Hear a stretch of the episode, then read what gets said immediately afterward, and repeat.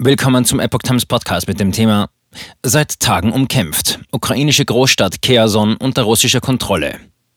Ein Artikel von Epoch Times vom 2. März 2022.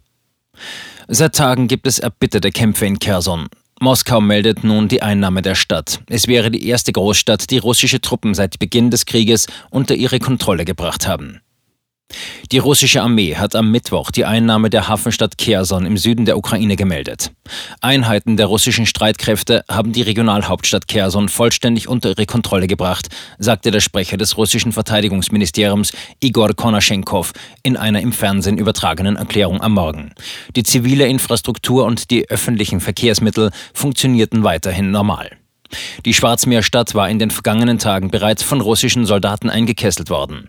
In der Nacht zum Mittwoch hatten russische Truppen dann die Kontrolle über den Bahnhof und den Hafen übernommen, wie örtliche Medien unter Berufung auf den Bürgermeister der Stadt Ihor Kolichajew zitierten.